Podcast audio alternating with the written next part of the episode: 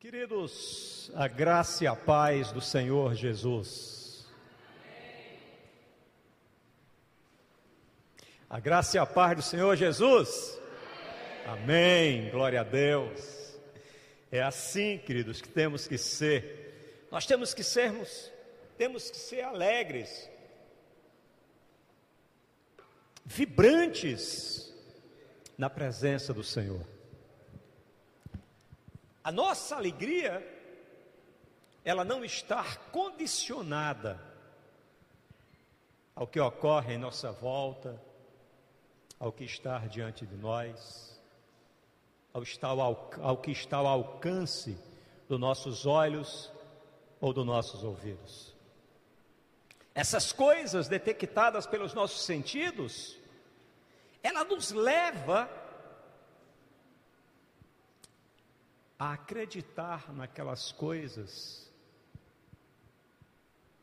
que existem diante de nós e muitas vezes desvia o nosso coração de nos apropriarmos das promessas de Deus, aquelas que nenhum olho viu, nenhum ouvido viu e que não sentou no coração de ninguém. E a estas promessas nós não as chegaremos com nossos olhos, nem com nossos ouvidos, mas chegaremos pela nossa fé, porque a nossa fé trará a existência as coisas que ainda não existem. Amém? Alguém crê assim comigo? Glória a Deus, glória a Deus. A você que nos acompanha pela internet, muito obrigado pela sua companhia. E a você que em algum momento terá contato com esse vídeo, a nossa oração é que a palavra do Senhor alcance o seu coração e transforme a sua vida. E que você possa entender as suas promessas para a sua vida e o valor da sua graça e a sua suficiência para todos aqueles que estão em Cristo Jesus. Queridos, nós vamos nesta noite continuarmos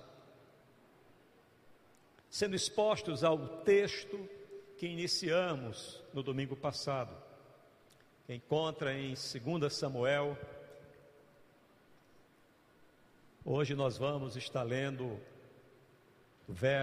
capítulo 12, dos versos 1 ao verso 13.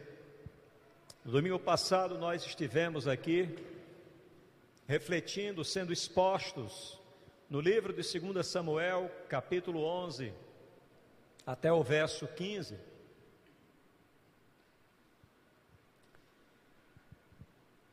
E o decorrer da, daquele capítulo 11, nós vamos perceber a execução do plano do rei Davi para encobrir o seu pecado. E o capítulo 11 do verso do capítulo 11 do livro de 2 Samuel, ele termina com uma terrível afirmação.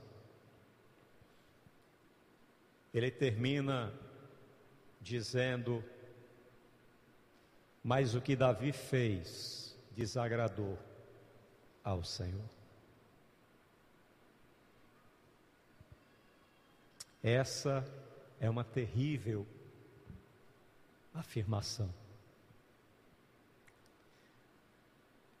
O pecado de Davi, que desagradou a Deus, não era mais unicamente o adultério, mas agora também o assassinato de inocentes. Davi se transformara no que a gente pode chamar de serial sinner um pecador em série, Alguém que ao iniciar pecar um pecado não tinha mais forças para parar. E o pecado chamava ou o levava a um novo pecado. Para encobrir o seu pecado, Davi deu ordem para Urias, para matar, para Joabe, que Urias fosse morto. E para cumprir a ordem do rei de assassinar Urias, Joabe precisou enviá-lo juntamente com seus oficiais para próximo da muralha da cidade, onde os combates eram mais violentos, deixando-os ao alcance das investidas dos inimigos. 2 Samuel, capítulo 11, versos 16 ao 17, diz assim: Como Joabe tinha cercado a cidade, colocou Urias no lugar onde sabia que os inimigos eram mais fortes. Quando os homens da cidade saíram e lutaram contra Joabe, alguns dos oficiais da guarda de Davi morreram, e morreu também Urias, o Itita. Quando não nos arrependemos dos nossos pecados e não buscamos em Deus a nossa restauração, seremos instados a demonstrar a nossa força, postulando minimizar e ou encobrir os nossos delitos.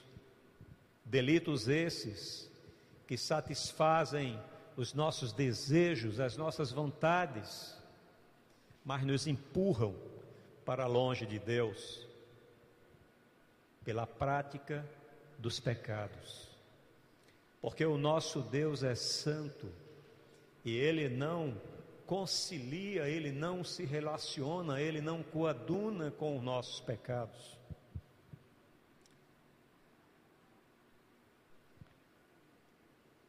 Nós poderemos desistir de Deus,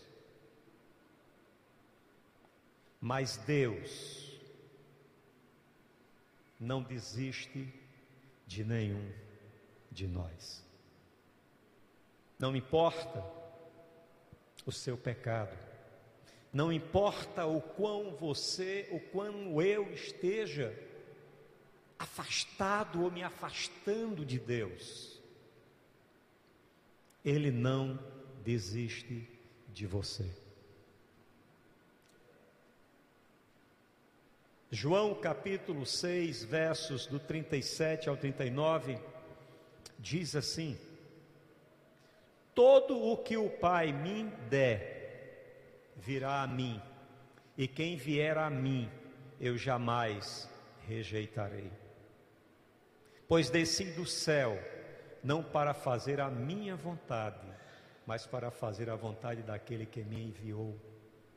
E esta é a vontade daquele que me enviou, que eu não perca nenhum dos que ele me deu, mas o ressuscite no último dia.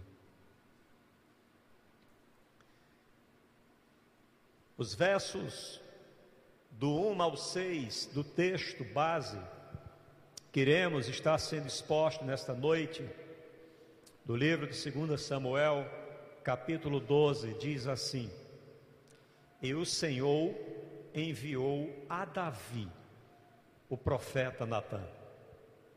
Ao chegar, ele disse a Davi: Dois homens viviam numa cidade, um era rico e o outro pobre.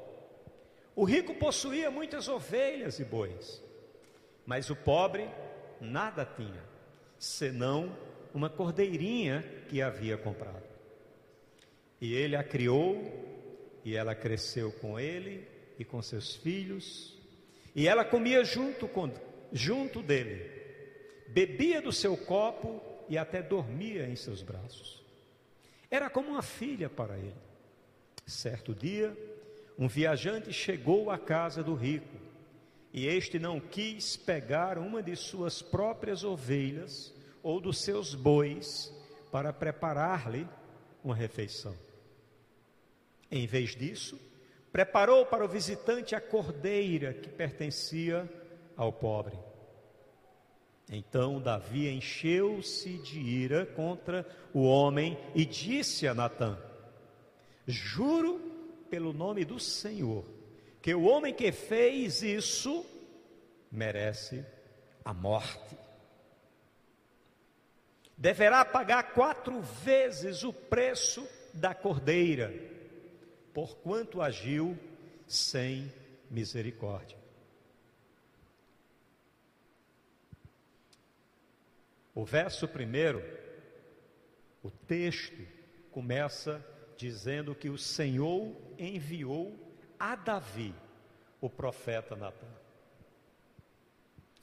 Diferentemente de outras nações, onde o rei era considerado uma divindade, como no caso do Egito, por exemplo, na nação israelita, o rei não era uma divindade, o rei era uma escolha de Deus, o Senhor daquela nação.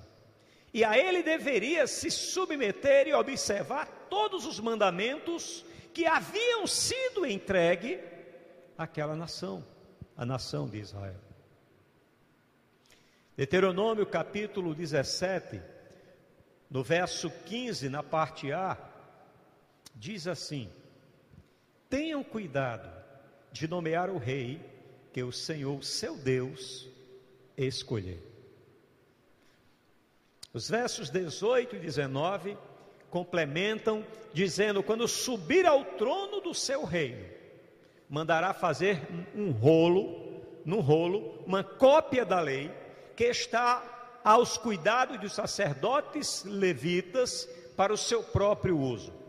Trará sempre essa cópia consigo e terá que lê-la todos os dias da sua vida, para que aprenda a temer o Senhor seu Deus, e a cumprir fielmente todas as palavras desta lei e todos estes decretos.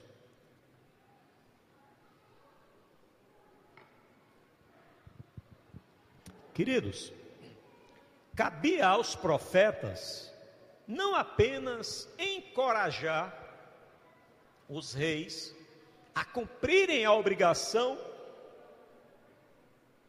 de seguir os mandamentos da lei de Deus, mas também repreendê-los em nome do Senhor, quando estes se desviassem dos caminhos de Deus, se distanciasse da observação, da obediência da Sua palavra.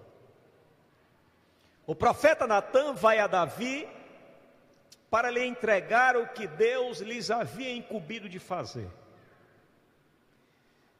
E aí, queridos, nós quando estamos lendo, sendo expostos a esse texto, nós ficamos a imaginar quão temerária seria aquela missão do profeta.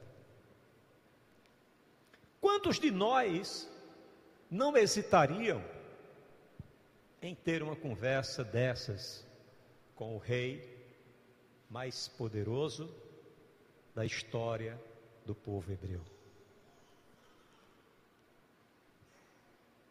Apesar de ser profeta de Deus, Natan também era súdito de Davi, a quem devia obediência e submissão.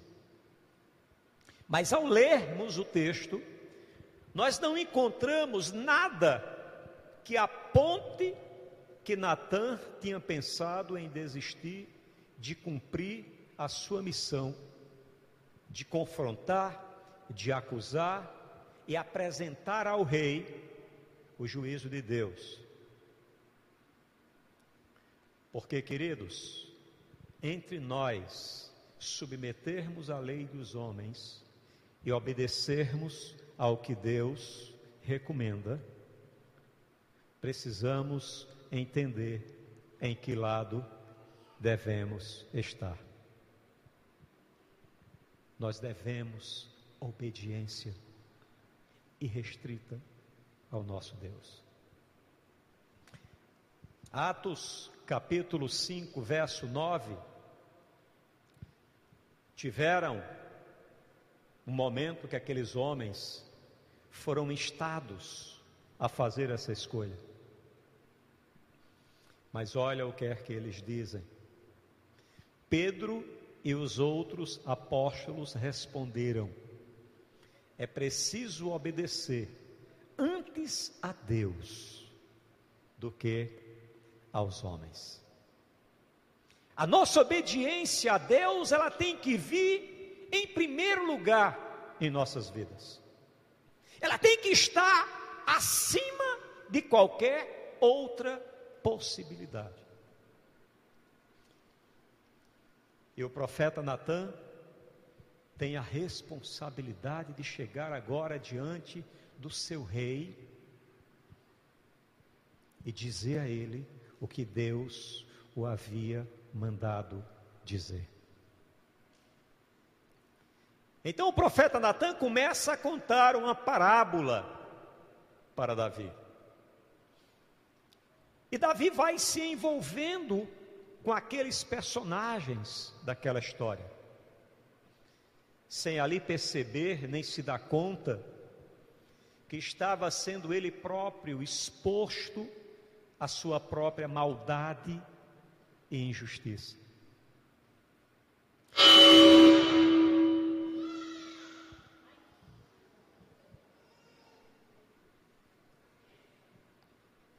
Indignado com o que ouvia, Davi sentencia o rico da parábola à morte.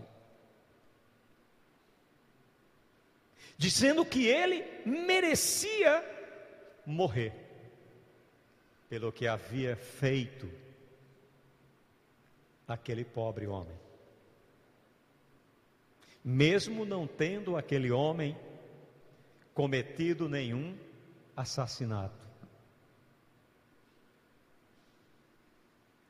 Na prática, ao expressar atos de justiças para com aqueles em sua volta, Davi estava, na verdade, tentando aplacar a sua culpa e restabelecer o seu bem-estar interior sentenciando outras pessoas em seu lugar. Quantas vezes nós, para minimizar a nossa culpa, para aplacar a culpa que invade a nossa humanidade, nós lançamos mão de artifícios, de subterfúgios, de esconderijos, para justificar o mal que professamos, o mal que executamos, o mal que desejamos sobre a vida de outras pessoas. Quando mais simples era nós reconhecer a nossa condição de pecador diante de um pecado cometido e buscar a restauração diante de Deus.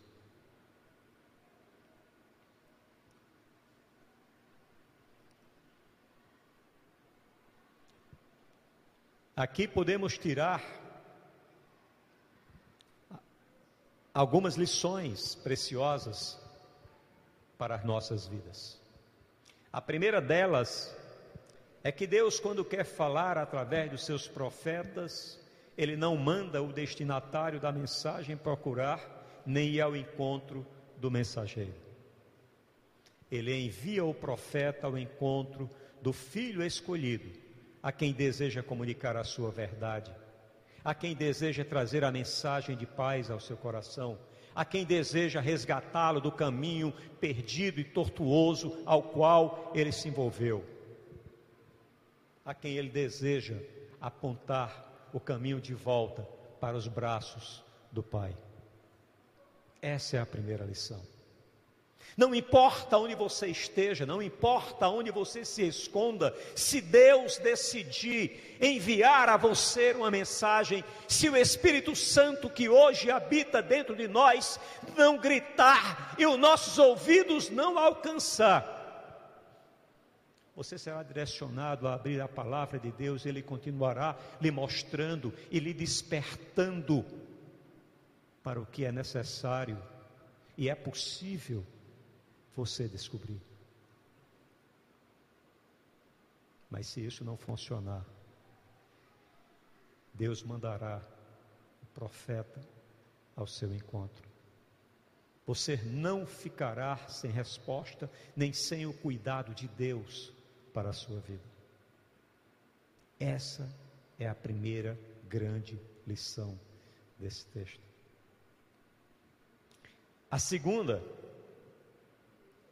não importa quão dura e perigosa possa parecer a missão recebida de Deus, obedeça, vá, entregue.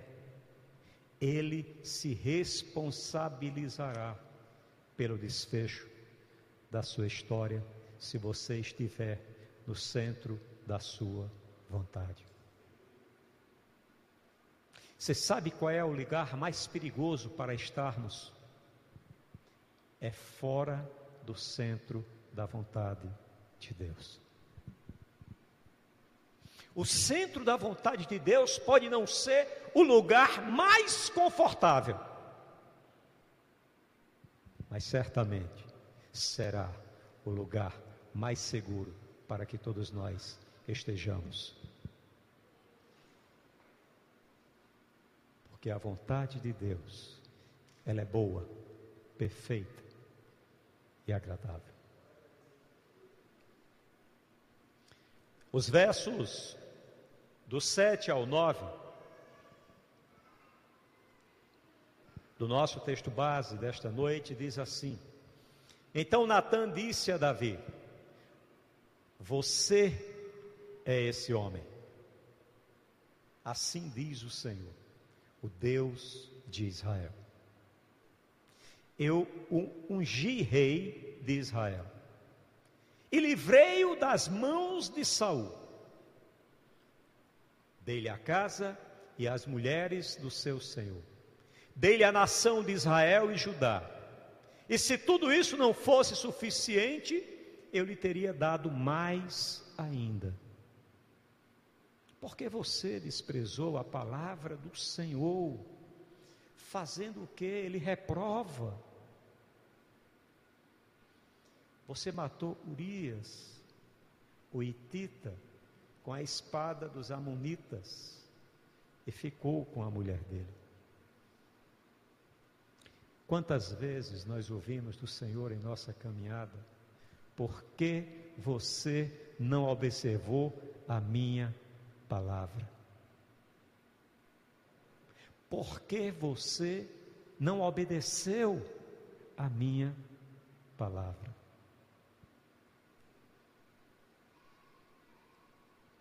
O profeta apresenta ao rei de Israel como se estivesse projetando uma grande tela da sua própria vida, sem dar-lhe a chance de negar. Pois ali estava diante dele um homem de Deus, tomado por Deus, para lhe falar todas as verdades que ele precisava ouvir para que tivesse uma correção de sua vida. E quantas vezes nós queremos ouvir de Deus, não as coisas que nos corrige, não as coisas que mudam a direção da nossa vida, não as coisas que nos tiram do estado de conforto, mas as coisas que confortam o nosso coração, as coisas que trazem, que chegam na direção de nossas expectativas. Deixa eu dizer uma coisa para a sua reflexão, para a nossa reflexão nesta noite. São as nossas crises que nos fazem mudar de lugar. São as nossas crises que nos fazem crescer. São as nossas crises que nos fazem buscar o Deus o nosso Senhor de joelhos e pelas madrugadas.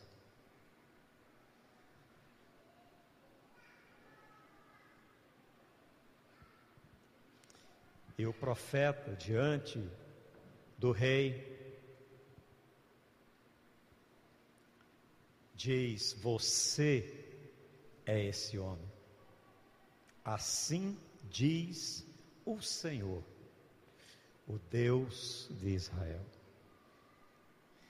E para que não suscitasse dúvidas no coração daquele rei acerca de quem estava lhe falando, Deus fala com Davi na primeira pessoa, como que tomando o profeta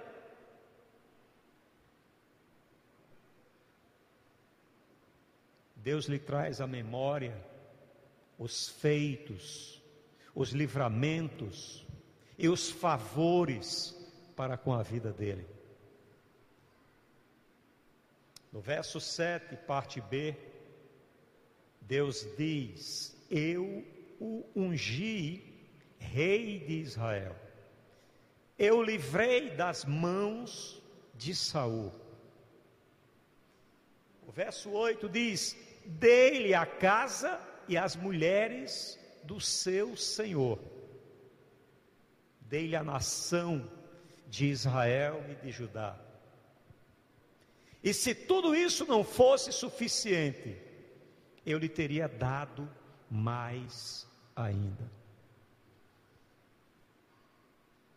Se você tem consciência de que tudo que tem, que tudo que é, foi Deus que lhe entregou, e não é suficiente, Deus chegará na sua vida com a suficiência que precisa para que haja completude em sua vida. Deus termina o papo com o rei aqui, lhe dizendo: E se tudo isso não fosse suficiente, eu lhe teria dado mais ainda. E eu lendo esse texto, me veio à memória como ali se Deus estivesse conversando com Davi, semelhantemente a uma mãe aflita, a um pai aflito, que olha para o filho e vê o caminho que o filho tomara e que não era o caminho que o pai nem a mãe desejava que ele tivesse trilhando.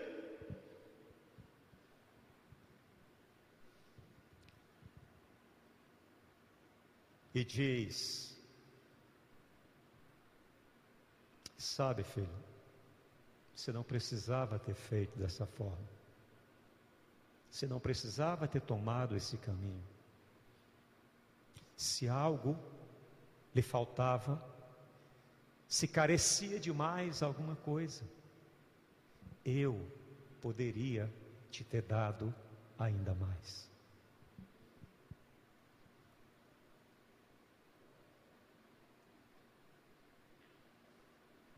Sabe por quê? Porque, como um pai, como uma mãe que percebe o caminho tortuoso que muitas vezes os filhos se adentram, Deus sabia que o caminho de volta não seria sem dores nem sofrimento.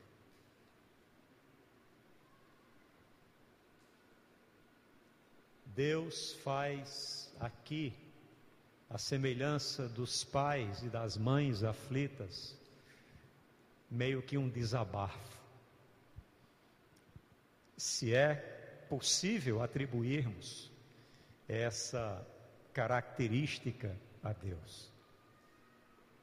E se tudo isso não fosse suficiente, eu lhe daria mais ainda, como se estivesse parafraseando o Salmo 23, 1, e lhe dizendo: Eu, o Senhor, sou o seu pastor, e de nada terei falta.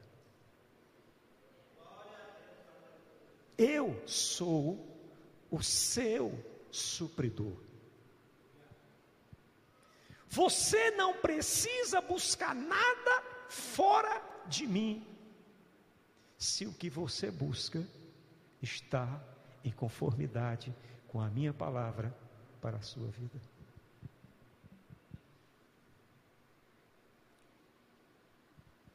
E lendo esse texto, eu me vi na condição de pai, aconselhando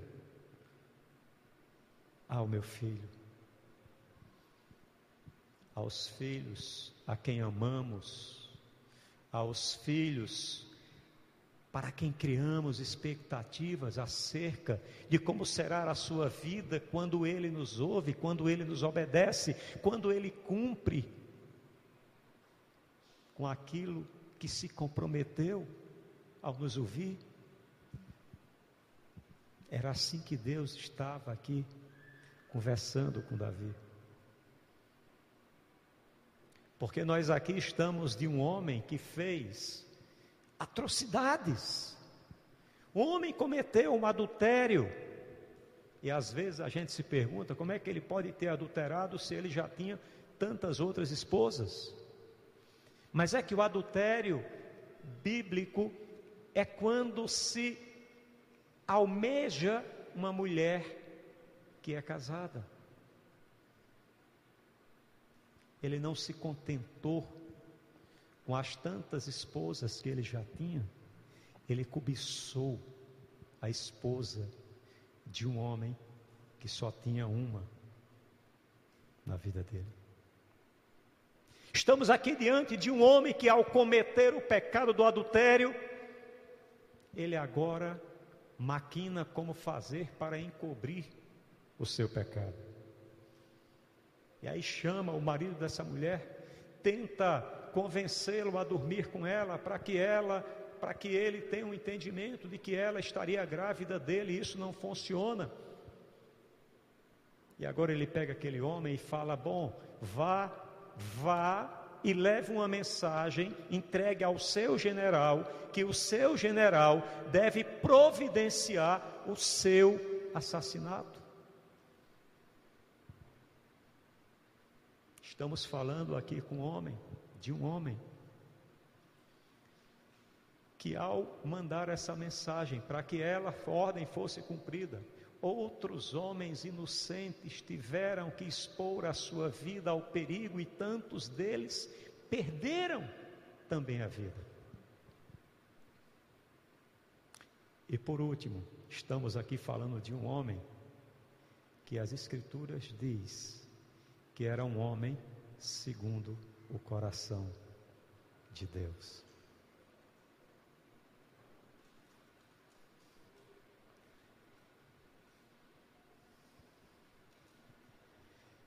Queridos, devemos aprender que em nossa relação com Deus não não nos é permitido ocultar os nossos pecados. Provérbios 28, 13 diz assim: Quem esconde os seus pecados não prospera, mas quem os confessa e os abandona encontra misericórdia. Tem outras versões que diz: aquele que peca, confessa, se arrepende e deixa, alcança o favor de Deus. E aqui eu vou repetir o nosso pastor, pastor Tasso, usando uma expressão dele, eu estou de boca mole de dizer aqui que não são os nossos pecados que nos levam para distante de Deus, mas é a nossa rejeição a aceitar a graça sacrificial de Cristo Jesus para nos redimir e nos restaurar diante dele.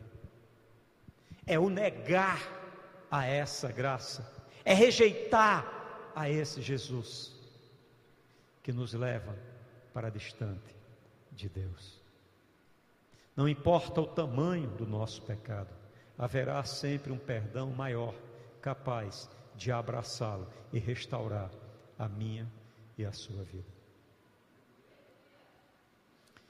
Os versos 10 a 13, estamos nos encaminhando para o final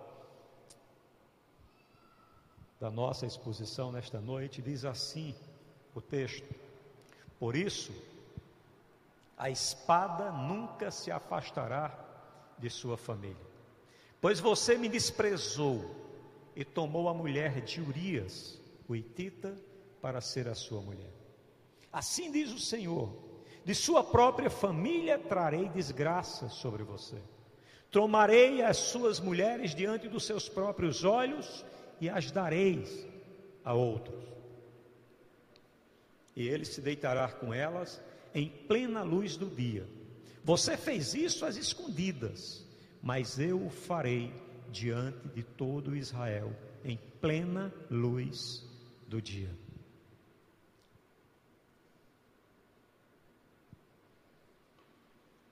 E o verso 13 diz assim: Então Davi disse a Natã: Pequei contra o Senhor.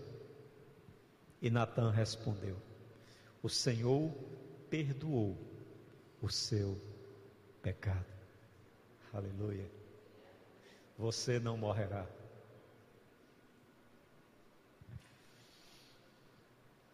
Aqui, depois de ser confrontado por Deus, por seu desprezo para com ele, e por seus pecados em série,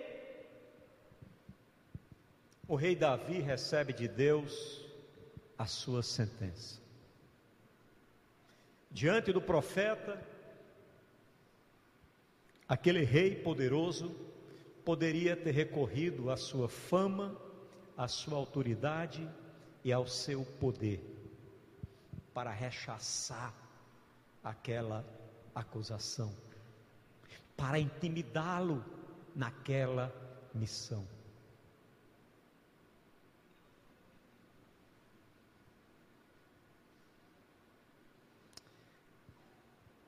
Mas ele, Davi, certamente lembrou-se do que havia acontecido a Saul. Que, quando confrontado pelo profeta Samuel, rejeitou a correção do Senhor e foi por ele destituído do trono e teve a sua dinastia encerrada. 1 Samuel capítulo 13, dos versos 13 e 14 Diz assim: Você agiu como tolo, desobedecendo ao mandamento que o Senhor, seu Deus, lhe deu. Se você tivesse obedecido, ele teria estabelecido para sempre o seu reinado sobre Israel. Mas agora seu reinado não permanecerá. O Senhor procurou um homem segundo o seu coração e o designou líder de seu povo, pois você não obedeceu ao mandamento do seu Senhor. Davi, ao invés de trilhar o caminho do seu antecessor, o rei Saul, a quem rejeitou a correção de Deus, a quem rejeitou os profetas, a quem anulou a relação ou eliminou a sua relação com Deus. Possivelmente Davi tenha lembrado desses eventos. Talvez Deus o tenha feito lembrar desses momentos.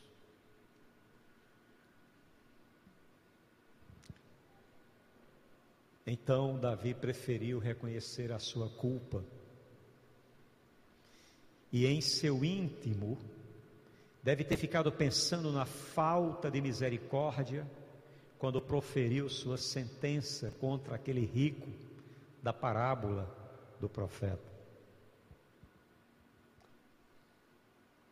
Mas antes que fizesse qualquer indagação, eu fico imaginando a inquietação do coração do rei Davi diante da, da presença do profeta, querendo ali saber qual era o resultado final para com a sua vida, que decisão Deus haveria de tomar e haveria de ser cumprido sobre a sua vida naquele momento.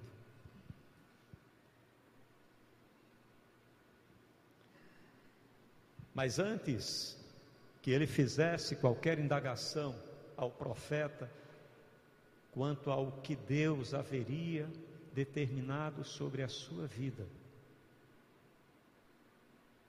O que lhe aconteceria naquele momento? O profeta lhe traz aquela boa notícia.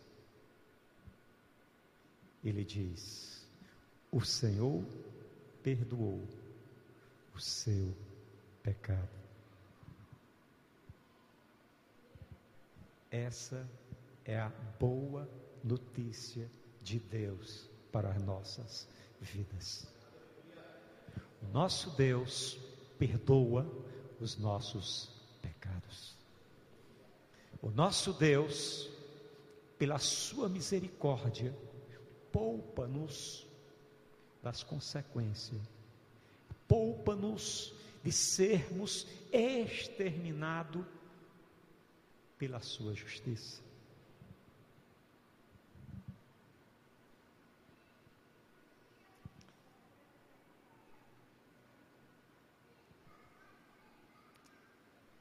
Eu fico imaginando o turbilhão de coisas a se passar na cabeça daquele homem ao revisitar todos aqueles momentos de crueldade, de perversidade, com o qual ele tinha se comportado contra aquele homem que apenas queria cumprir a sua missão e fazer o que era certo.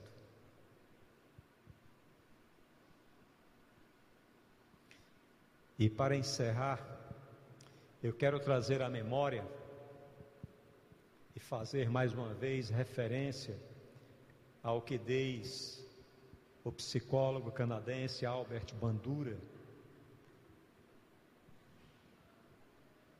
quanto aos eventos fortuitos e os encontros casuais de nossas vidas não são as coisas com as quais nos deparamos que determinam como será a nossa vida,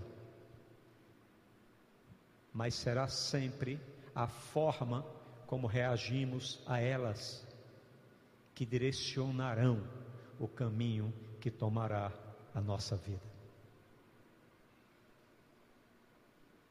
Naquele momento, o rei Davi escolheu confessar o seu pecado. Escolheu reconhecer diante de Deus que havia traído e que havia pecado contra ele. Eu quero encerrar trazendo o que diz 1 João capítulo 1, verso 9. Para que saiamos esta noite refletindo quão grande é o amor de Deus por todos nós. E diz assim: se confessarmos os nossos pecados, Ele é fiel Aleluia. Ele é justo, glória a Deus, para perdoar os nossos pecados e purificar de toda injustiça. Que possamos, diante das inquietações do nosso coração, do comportamento pecaminoso eventual que a vida nos leve a vivenciar, não perdermos esta batalha para o pecado. Porque sabe quando nós somos derrotados? Quando desistimos de lutar. Deus está conosco. Ele é fiel e justo para perdoar os nossos pecados, se o confessarmos, se o procurarmos com pureza e integridade diante dele. Vamos orar? Pai Santo e Eterno Deus, nós te damos graças pelo teu grande amor. Te damos graças, ó Deus, porque tu não nos olhas, Senhor, como aquilo que fazemos, ou aquilo que muitas vezes o nosso coração impuro, ó Deus, se inclina e se distancia de ti. Te damos graças, ó Deus, pelo teu grande amor por cada um de nós. Te damos graças pelo sacrifício do teu filho Jesus naquela cruz para restabelecer a nossa comunhão, a nossa unidade e a nossa permanente presença contigo. Muito obrigado, Senhor. Nos fortalece a cada dia. Nos inquieta, fala, Senhor, aponta. Ó Deus, nos confronta mas não nos deixa nos distanciar de Ti. É o que te oramos e te agradecemos, em nome do Teu Filho Jesus. Amém.